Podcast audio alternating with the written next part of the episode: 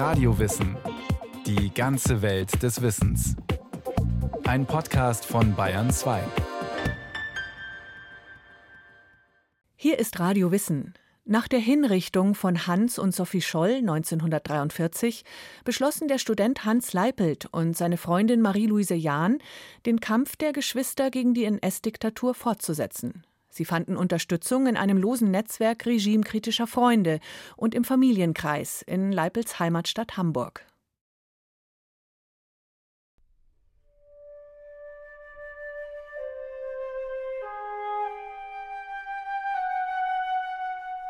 Kommilitoninnen, Kommilitonen. Nach der verheerenden Niederlage der deutschen Wehrmacht in Stalingrad richtete sich die Widerstandsgruppe Weiße Rose im Februar 1943 mit einem Flugblatt an die Münchner Studentenschaft. Erschüttert steht das deutsche Volk vor dem Untergang der Männer in Stalingrad. 330.000 deutsche Männer sind sinn- und verantwortungslos in Tod und Verderben geführt worden, ist auf dem Flugblatt zu lesen. Und es gibt jetzt nur eine Parole: Kampf gegen die Partei, heraus aus den Parteiorganisationen, aus den Hörsälen der SS-Führer und Parteikriecher. Das sechste Flugblatt war das letzte, das die Mitglieder der Münchner Weißen Rose verbreiteten. Hans und Sophie Scholl wurden bei der Verteilung an der Universität im Februar 1943 festgenommen und einige Tage später hingerichtet. Das Flugblatt war in die Hände von Hans Leipelt gelangt, der in München Chemie studierte. In den Osterferien fuhr er in seine Heimatstadt Hamburg, wo seine Familie und Freunde bei der Weiterverbreitung des Flugblattes halfen. Diese waren Teil eines losen Netzwerkes regimekritischer Menschen, das bereits seit 1942 Kontakte zur Weißen Rose nach München hatte.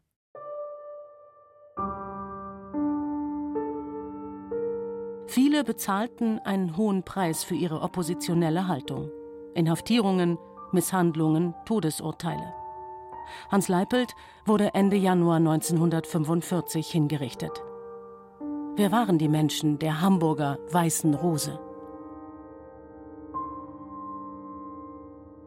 Hans Leipelt ist ja 1921 in Wien geboren und seine Mutter war promovierte ähm, Chemikerin, die 1918 vom jüdischen zum evangelischen Glauben konvertiert war, aber in einem ganzen Verbund von Menschen und Freunden lebte, wo sich eigentlich alles zusammenfand in ja, toleranter Weltoffenheit. Die Juristin Angela Bottin hat sich intensiv mit der Familiengeschichte von Hans Leipelt und anderer NS-Verfolgter in Hamburg beschäftigt. Katharina Baron, wie sie ursprünglich hieß, traf als berufstätige Frau in Wien den katholischen Diplomingenieur Konrad Leipelt.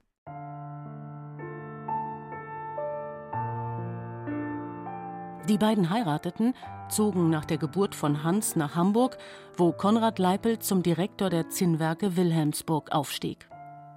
Dort kam 1925 Maria zur Welt, die Schwester von Hans. Die Leipelts führten einen großbürgerlichen Lebensstil mit offenem Haus und großem Bekanntenkreis, pflegten enge Kontakte zur jüdischen Verwandtschaft in Österreich und förderten ihre Kinder, die beide sehr begabt waren. Nach der Machtübernahme durch die Nationalsozialisten nahm der antisemitische Druck auf die Familie zu. Obwohl die Mutter zum Protestantismus konvertiert war, galt sie in der rassistischen Weltsicht der Nationalsozialisten als Jüdin. Da der Vater keinen jüdischen Hintergrund hatte, verlief das Leben von Hans und seiner Schwester vorerst ohne Einschränkungen. Hans Leipelt hat mit 16 Jahren äh, Abitur gemacht in Hamburg. Und Reichsarbeitsdienst und Wehrdienst waren natürlich für ihn wie für alle verpflichtend, wenn er studieren wollte. Und das wollte er natürlich. Und er hat sich dann, um nicht zwei Jahre warten zu müssen, freiwillig in Anführungszeichen gemeldet, zuerst zum Reichsarbeitsdienst und dann zur militärischen Ausbildung, damit er keine Zeit verlor. Sein Einsatz im Reichsarbeitsdienst beim sogenannten Bau des Westwalles, der für Nazi-Deutschland ja ausgesprochen wichtig war, war eine überaus strapaziöse und im Grunde entsetzliche Zeit.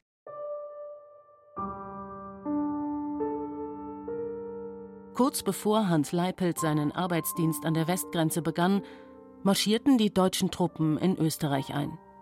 mit katastrophalen Folgen für seine jüdische Verwandtschaft in Wien. Sein Onkel, der Bruder seiner Mutter Katharina, beging Selbstmord. Seine Großeltern flüchteten in die Tschechoslowakei, wo sein Großvater starb. Daraufhin kam seine Oma Hermine nach Hamburg. Im November 1938 begann Hans seine Ausbildung bei der Wehrmacht, war ab Beginn des Zweiten Weltkrieges 1939 zuerst in Polen, dann in Frankreich im Einsatz. Trotz Auszeichnungen wie dem Eisernen Kreuz zweiter Klasse wurde er im August 1940 als sogenannter jüdischer Mischling aus der Wehrmacht entlassen und begann in Hamburg mit dem Chemiestudium. In Frankreich hatte er Karl Ludwig Schneider kennengelernt, ebenfalls Hamburger, ebenfalls antinazistisch eingestellt. Zwischen den beiden entwickelte sich eine enge Freundschaft. Schneider war als Schüler auf der reformpädagogischen Lichtwarkschule gewesen. Aus privaten Lese- und Diskussionszirkeln der Lehrerin Erna Stahl entwickelte sich der Kern des regimekritischen Netzwerkes, das von der Forschung später als Weiße Rose Hamburg bezeichnet wurde. Neben Karl Ludwig Schneider spielten Traute Lafrenz, Heinz Kucharski und Margareta Rothe eine wichtige Rolle. Sukzessive wuchs das Netzwerk, kamen gleichgesinnte Männer und Frauen hinzu und mit ihnen ihre Freunde und Angehörigen. Etwa der Medizinstudent Albert Suhr mit befreundeten Ärzten und Ärztinnen aus dem Universitätskrankenhaus Eppendorf, der Buchhändler und Philosophiestudent Reinhold Meyer und eben auch Hans Leipelt und seine Familie. Leipelt und die Medizinstudentin Traute Lafrenz fungierten später als Verbindungsglieder zwischen dem Münchner und dem Hamburger Widerstandsnetzwerk. Vorerst aber traf man sich zu Diskussionsrunden, feierte bei verbotener Jazzmusik, hörte gemeinsam ausländische Sender, las regimekritische Literatur und amüsierte sich mit eigenen satirischen Texten gegen die NS-Machthaber. Hans Leipelt habe, so der Oberreichsanwalt in seiner Anklageschrift vom Juli 1944, mit seiner Schwester Maria und Karl Ludwig Schneider Texte verfasst und bei privaten Zusammenkünften aufgeführt, die eine ausgesprochen staatsfeindliche Tendenz hatten. Außerdem habe Leipelt in Gesprächen immer die Ansicht vertreten, dass Deutschland den Krieg begonnen habe und deshalb die zerstörten Städte in der Sowjetunion wieder aufbauen müsse. Hans Leipelt habe ausländische Hetznachrichten gehört und darauf vertraut, dass die Feindmächte die Verhältnisse in Deutschland in seinem Sinne ändern. Außerdem sei er mit seinen Freunden darin übereingekommen, dass sie dabei mithelfen müssten, den Nationalsozialismus zu vernichten. Die Anklageschrift von 1944 ist eines der wenigen Dokumente, die Aufschluss über die Aktivitäten von Hans Leipelt und seinem Freundeskreis geben. Zu den Ermittlungen gegen andere Mitglieder der Weißen Rose in Hamburg ist wenig überliefert, so Angela Bottin. Es gibt kaum Verfolgungsdokumente, also Vernehmungsprotokolle und äh, Unterlagen aus dieser Zeit. Wir wissen, dass in Hamburg die Gestapo vor dem Einmarsch der Briten im Mai 1945 systematisch vieles noch vernichtet hat. Selbstauskünfte oder eigene Schriften gibt es nur von einigen des Hamburger Netzwerkes etwa von Leipels engem Freund Karl Ludwig Schneider oder auch von dem Buchhändler Reinhold Meyer. Von Hans Leipelt selbst ist kaum etwas greifbar. Er war nicht nur als regimekritischer Student in den Fokus der Nationalsozialisten geraten, wegen der jüdischen Wurzeln seiner Mutter wurde seine Familie genauso brutal verfolgt wie alle anderen jüdischen Familien. Alles, was diese Familie besaß in ihrem Haus, wurde ja vom Staat übernommen, verwertet, öffentlich versteigert und wie bei allen anderen wurden persönliche Dokumente vernichtet. Und das ist das große Problem auf den Spuren von Hans Leipelt. Ein neues Gesicht im chemischen Labor habe sie im Winter 1941 neugierig gemacht, schrieb Marie-Louise Jahn später über ihre Studienzeit in München. Es war Hans Leipelt, der sie faszinierte mit seiner Art, über Bücher zu sprechen. Über Bücher, die seit 1933 verboten waren. Zwischen den beiden entwickelte sich eine Liebesgeschichte. Gemeinsame Spaziergänge im englischen Garten folgten, so die Erzählung von Marie-Louise Jahn.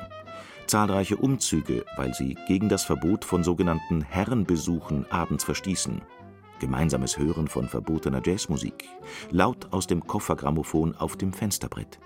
Nach seiner Entlassung aus der Wehrmacht hatte Hans Leipel zum Wintersemester 1940-41 zunächst in Hamburg mit dem Chemiestudium angefangen. Unter schwierigen Bedingungen, so Angela Buttin.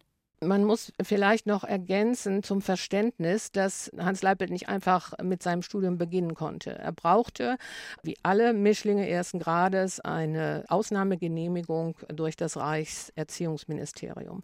Das war ein erniedrigender Prozess, dem er sich unterwerfen musste.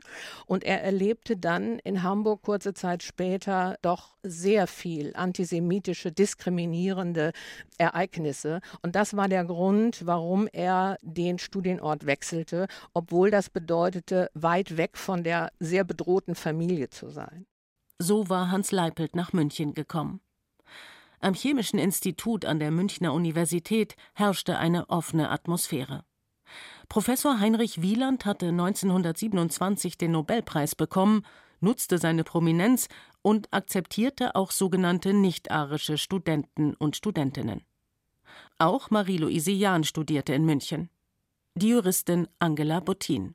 Sie äh, hat dann in dem Staatslaboratorium, dem Chemischen Institut unter der Leitung von Professor Heinrich Wieland erstmal näher kennengelernt, dass es Menschen gab, die besonderen Schutz brauchten, eben die dort von Heinrich Wieland nicht ausgeschlossenen sogenannten Mischlinge ersten Grades.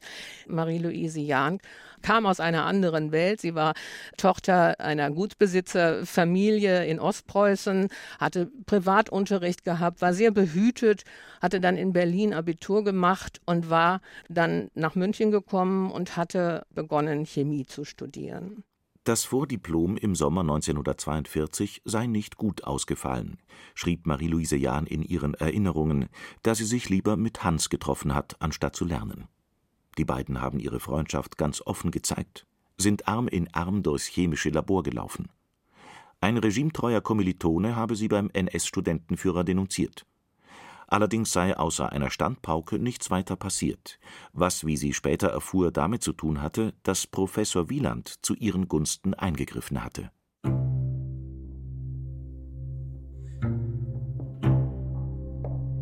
Den Sommer 1942 verbrachte Marie-Louise Jahn zu Hause bei ihrer Familie in Ostpreußen und Hans Leipelt bei seiner Familie in Hamburg. Die Situation hatte sich dramatisch verschlechtert. Maria, die Schwester von Hans, musste wegen ihres jüdischen Hintergrundes das Gymnasium verlassen. Die Großmutter wurde ins KZ Theresienstadt deportiert. Und im September 1942 starb der Vater überraschend. Für die Mutter fiel damit der Schutz weg, den sie durch ihren nichtjüdischen Mann hatte. Hans kümmerte sich um die Beerdigung seines Vaters. Das bedeutete aber, dass er sehr, sehr viel mehr Zeit in Hamburg verbracht hat als als Student in München. Und dadurch ist es auch Marie-Louise natürlich gar nicht präsent gewesen, was alles auch in Hamburg passierte. Neben Hans Leipelt pendelte ein weiteres Mitglied des Hamburger Netzwerkes zwischen München und Hamburg. Traute Lafrenz, ehemalige Schülerin der Lichtwark-Schule, befreundet mit Heinz Kucharski und Margareta Rothe, studierte mittlerweile in München Medizin. Sie war eng mit Hans Scholl befreundet, mit dem sie kurzzeitig auch liiert war. Und kannte auch andere Mitglieder des Münchner Widerstandsnetzwerkes. Sophie Scholl, Professor Kurt Huber und Alexander Schmorell, den sie bereits drei Jahre vorher während ihres Reichsarbeitsdienstes in Ostpommern kennengelernt hatte. Unter dem Eindruck der brutalen Kriegsverbrechen im Osten hatten die Münchner im Sommer vier Flugblätter verfasst und verbreitet. Sie nannten sich Weiße Rose und riefen zum Widerstand gegen das NS-Regime auf. Als Traute Lafrenz im November 1942 auf Heimatbesuch nach Hamburg kam, brachte sie eines dieser Flugblätter mit und gab es ihrem alten Freundeskreis. Heinz Kucharski, Margareta Rothe, Reinhold Meyer, Albert Suhr hatten das Flugblatt in Händen, diskutierten und verteilten es. Ob auch Hans Leipelt das Flugblatt kannte, lässt sich nicht nachweisen, ist aber wegen seiner engen Beziehungen ins Hamburger Netzwerk anzunehmen. In den Erinnerungen von Marie-Louise Jahn findet sich nichts darüber. Dazu Angela Buttin. Sie hat als einziger eigentlich. Hans Leipelt konnte es nach seiner Ermordung ja natürlich nicht mehr. Sie hat, sagen wir mal, eine Wir-Geschichte Hans Leipelt und Marie-Louise Jahn ab Mitte der 1980er Jahre entwickelt. Je mehr man über die komplexen Zusammenhänge, die es tatsächlich gegeben hat, herausfindet, dann erkennt man, dass diese Wir-Geschichte eben doch vieles außer Acht lässt, was was zur Wirkungsgeschichte und zum Leben und Sterben von Hans Leipelt im Besonderen und der weiteren mit ihm verbündeten aktiven Menschen in München und Hamburg tatsächlich geschah.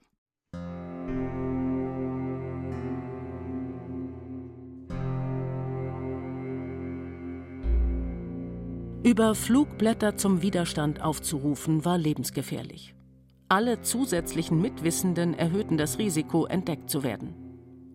Ihren Erinnerungen zufolge wurde Marie-Louise Jahn erst ab 1943 von Hans Leipelt in seine Oppositionsaktivitäten eingebunden.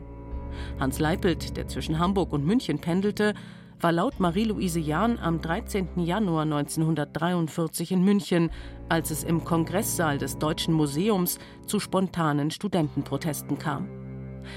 Gauleiter Paul Giesler hatte in seiner Rede im Rahmen der 470-Jahr-Feier der Münchner Universität beleidigende Äußerungen über studierende Frauen gemacht. Unter Protest verließen viele der Anwesenden, darunter viele Soldaten in Uniform, den Saal und lieferten sich Handgreiflichkeiten mit den Ordnungskräften. Das sei ein Hoffnungsschimmer gewesen, dass endlich etwas passieren würde, so Marie-Louise Jahn in ihren Erinnerungen. Hans sei bei der Veranstaltung gewesen und habe ihr freudestrahlend von dem Protest der Studenten gegen die unverschämte Rede des Gauleiters erzählt. Sie dachten, so Marie-Louise Jahn, dass ein Aufstand der Studenten folgen würde. Aber nichts dergleichen geschah. Auch nicht, als Ende Januar 1943 die Schlacht um Stalingrad mit einer verheerenden Niederlage der deutschen Wehrmacht endete und das sechste Flugblatt der Weißen Rose in München zum Widerstand gegen die NS-Diktatur aufrief. Den Text hatte größtenteils Professor Huber verfasst. Die meisten der Flugblätter wurden per Post verschickt. Als Hans und Sophie Scholl den Rest an der Münchner Universität verteilten, wurden sie verhaftet. Eines Morgens sei Hans Leipelt mit dem Flugblatt in der Hand zu ihrem Laborplatz im Chemischen Institut gekommen, schrieb Marie-Louise Jahn in ihren Erinnerungen. Gemeinsam haben sie es gelesen und waren beeindruckt, dass jemand gewagt hatte, das zu schreiben. Sie waren der gleichen Meinung, hätten aber nie gewagt, das offen zu sagen, geschweige denn zu schreiben. Hier hatte jemand den Mut, sich öffentlich gegen das Unrechts- und Willkürregime der Nationalsozialisten aufzulehnen. Hinter vorgehaltener Hand, so Marie-Louise Jahn, machten Gerüchte über Verhaftungen im Chemischen Institut die Runde. Am 22. Februar 1943 wurden Hans Scholl, Sophie Scholl und Christoph Probst in München hingerichtet. Ihre Hoffnungen hätten ein jähes Ende gefunden, so Marie-Louise Jahn über die verzweifelte Stimmung, in der sie und Hans Leipelt waren. Sie hatten das Flugblatt, aber die es geschrieben hatten, waren von den Nazis dafür hingerichtet worden. Wer sollte nun den Menschen die Augen öffnen? Wer die Wahrheit über das verbrecherische Regime sagen? Und ihnen beiden war klar, dass sie weitermachen müssten. Sie tippten das Flugblatt mit vielen Durchschlägen ab. Um die Verbundenheit mit den Ermordeten zu zeigen, wählten sie als Überschrift Und ihr Geist lebt trotzdem weiter.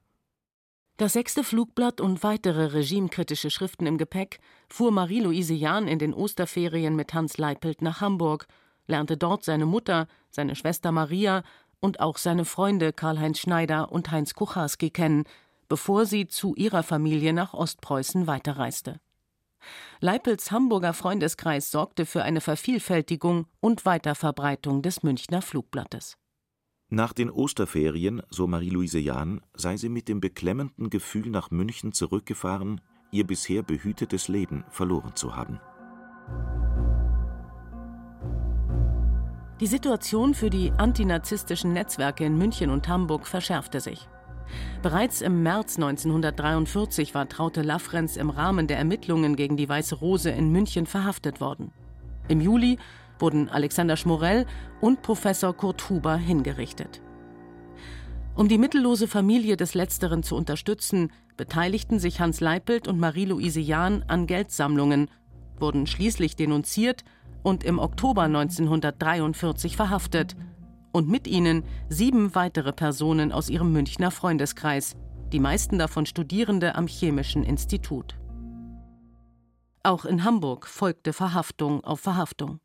Albert Suhr, Maria Leipelt, die Schwester von Hans, Heinz Kucharski, Margareta Rothe, Karl Ludwig Schneider, Reinhold Meyer und auch die Mutter von Hans, Katharina Leipelt. Ende 1943 waren die zentralen Akteure des Hamburger Netzwerkes in Haft. Er beschuldige Hans Leipelt, so der Oberreichsanwalt beim Volksgerichtshof in seiner Anklageschrift, der Vorbereitung zum Hochverrat in Tateinheit mit Wehrkraftzersetzung, Feindbegünstigung und Rundfunkverbrechen. Am 13. Oktober 1944, etwa nach einem Jahr Untersuchungshaft in München-Stadelheim, fand der Prozess gegen Hans Leipelt und seinen Münchner Freundeskreis statt. Wegen der Luftangriffe auf München wurde er nach Donauwörth verlegt. Laut Anklageschrift wurde Hans Leipelt vorgeworfen, dass er in Gesprächen staatsfeindliche, zum Teil auch kommunistische Positionen propagiert habe, dass er ausländische Sender gehört und ein Flugblatt der Weißen Rose weiterverbreitet habe, in dem zur Sabotage der Rüstung und zum Sturz der nationalsozialistischen Staatsführung aufgerufen wurde. In Gesprächen habe er die Geschwister Scholl als Märtyrer gefeiert und seine Bewunderung für sie zum Ausdruck gebracht Außerdem habe er in seinem Hamburger Freundeskreis über die Möglichkeiten von Terror und Sabotageakten beratschlagt, etwa eines Sprengstoffanschlages auf eine wichtige Eisenbahnbrücke. Und schließlich habe er für die Hinterbliebenen des zum Tode verurteilten Professor Kurt Huber Geld gesammelt und auch selbst gespendet.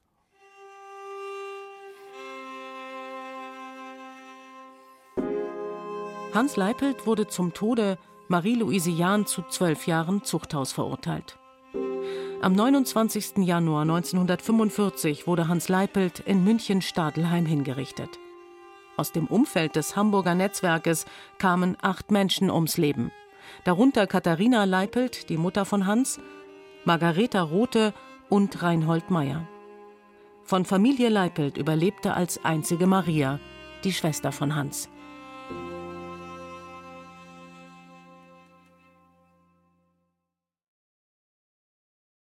Renate Eichmeier über Hans Leipelt und die Weiße Rose in Hamburg. Wenn Sie die Geschichte der Münchner Weißen Rose interessiert, empfehlen wir den Podcast Sophie Scholl, eine junge Frau im Widerstand.